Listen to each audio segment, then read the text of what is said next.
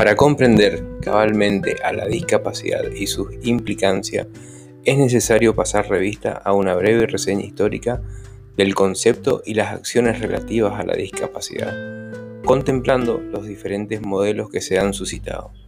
Por modelo entendemos la concepción o apreciación sociocultural, política y ética, en este caso de la discapacidad, situado en un momento histórico. Desde su vertiente fenomenológica, la discapacidad es un hecho presente e inherente a la persona humana, y como tal se la ha venido estudiando y catalogando.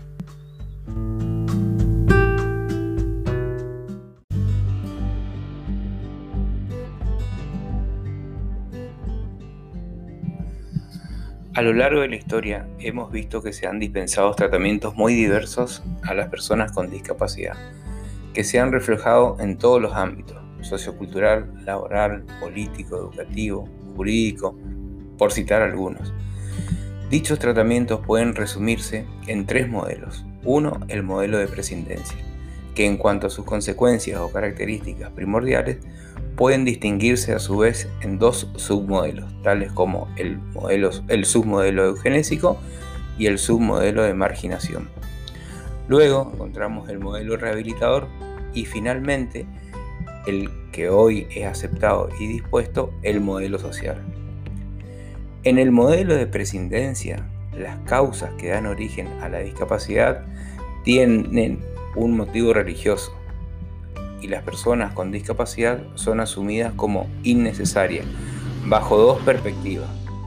Uno, que es el eugenésico, que hace referencia a las prácticas de eliminación de las personas con discapacidad, y el de marginación, que coincide la realidad como un destino forzado, donde las personas con discapacidad se encuentran junto a los pobres y marginados en una situación de exclusión. En el modelo rehabilitador, las causas que originan la discapacidad son científicas y resulta imprescindible rehabilitar psíquica y física o sensorialmente a las personas con discapacidad.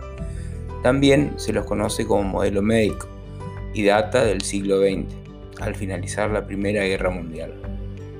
Actualmente, a nivel normativo, se ha acogido el modelo social de la discapacidad, que considera la discapacidad se origina en concepciones sociales y que las personas con discapacidad pueden aportar a la comunidad en igual medida que las personas sin discapacidad.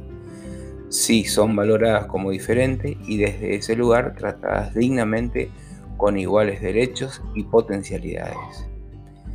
Este modelo se nutre de valores intrínsecos actualmente reconocidos por el sistema de derechos humanos a nivel internacional y tiende a potenciar el respeto por la igualdad, la libertad y la inclusión social.